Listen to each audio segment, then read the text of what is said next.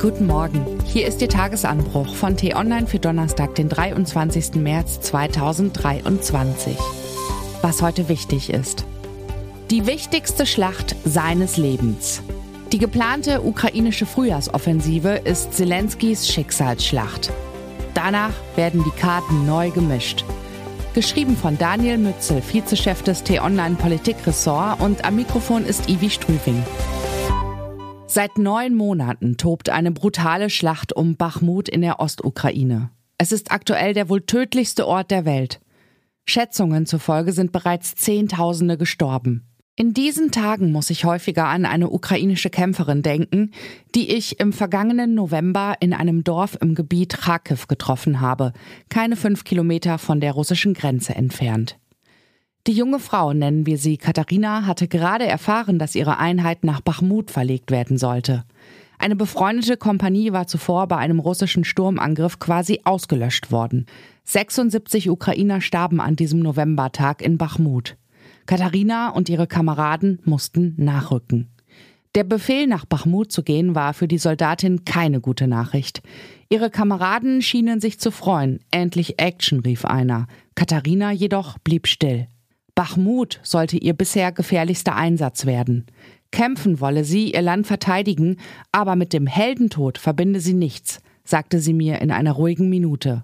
Das Problem ist, dass ich wirklich nicht sterben will. Noch ist die Erinnerung an die Gegenoffensive in Kharkiv lebendig, die als Geniestreich galt. Anfang September rückten die Ukrainer blitzartig vor und überraschten die Kreml-Truppen, die ihre Stellungen fluchtartig verließen und eine Menge Ausrüstung zurückließen. In der Folge entstand eine Art Heldenmythos um gerissene ukrainische Generale, die die schwerfällige Russenarmee überrumpelten. Doch je länger diese Erfolge zurückliegen, desto mehr machen sich Zweifel breit. Können sie es noch? Zelensky hat hochgepokert. 2023 werde das Jahr der Entscheidung und das Jahr des Sieges, hatte er den Ukrainern versprochen. Die Frühjahrsoffensive wird Zelenskys Schicksalsschlacht. Sie entscheidet über das Leben und die Freiheit von Millionen von Ukrainern, über die Existenz des ukrainischen Staates und womöglich auch über seine eigene politische Zukunft. Ende Februar gab es ein Leak. Quellen in der deutschen, britischen und französischen Regierung erzählten dem Wall Street Journal, dass Europa die Ukraine zu Verhandlungen dränge. Bei Zelenskys Paris-Besuch am 8. Februar sollen der französische Präsident Macron und Kanzler Scholz dem ukrainischen Staatschef klargemacht haben, dass er noch in diesem Jahr mit Russland verhandeln müsse. Man kann davon ausgehen, dass die vertraulichen Informationen bewusst durchgestochen wurden, um den öffentlichen Druck zu erhöhen. Zelenskys Zeitfenster verengt sich. Überhaupt. Der Wind im Westen scheint sich zu drehen, vorsichtig. Der US-Generalstabschef Mark Miley zweifelte vor Wochen am Erfolg einer ukrainischen Krim-Offensive. Diplomaten wie der langjährige Chef der Münchner Sicherheitskonferenz Wolfgang Ischinger drängen darauf, schon jetzt Verhandlungen vorzubereiten. Hinzu kommt die Unberechenbarkeit Amerikas, dem Zugpferd im westlichen Lager. 2024 wird dort der Präsidentschaftswahlkampf die politische Debatte dominieren. Die beiden aussichtsreichsten Kandidaten der Republikaner, Donald Trump und Ron DeSantis, haben angekündigt, die Ukraine-Hilfe der USA auf den Prüfstand zu stellen. Aber auch die Demokraten werden zurückhaltender agieren. Es hätte dramatische Folgen für die westliche Unterstützung der Ukraine. Ohne den militärischen Nachschub aus den USA, die den Großteil der Waffenlieferungen stemmen, würde sie vermutlich kollabieren.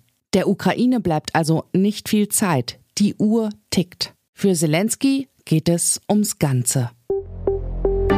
Was heute wichtig ist.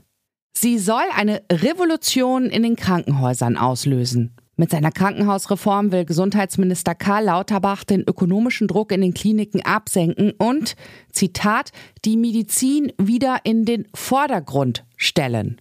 Doch die Länder wollen ein Wörtchen mitreden. Heute trifft sich erneut die Bund-Länder-Runde, um einen Kompromiss zu finden. Und der deutsch-französische Motor in der EU stottert. Aktueller Zankapfel ist das Verbrenner aus der EU ab 2035, das die FDP kippen will. Brüssel hat einen Kompromiss vorgelegt. Doch Frankreich stößt die deutsche Extrawurst sauer auf. Scholz und Macron werden am Donnerstag beim EU-Gipfel in Brüssel erwartet. Werden sie sich zusammenraufen? Und was ich Ihnen heute insbesondere empfehle, bei uns nachzulesen. Donald Trump wurde verhaftet? Nein, die Bilder, die derzeit in den sozialen Medien über Trump und auch Putin kursieren, sind manipuliert. Warum die Fake-Fotos brandgefährlich sind, analysiert unsere T-Online-Kolumnistin Nicole Diekmann. Den Link dazu finden Sie in den Show Notes und alle anderen Nachrichten gibt's auf t-online.de oder in unserer App. Das war der T-Online Tagesanbruch, produziert vom Podcast Radio Detektor FM. Uns gibt's auch morgen wieder und am Wochenende mit einer Diskussion zu einem der wichtigsten Themen der Woche. Vielen Dank fürs Zuhören und Tschüss.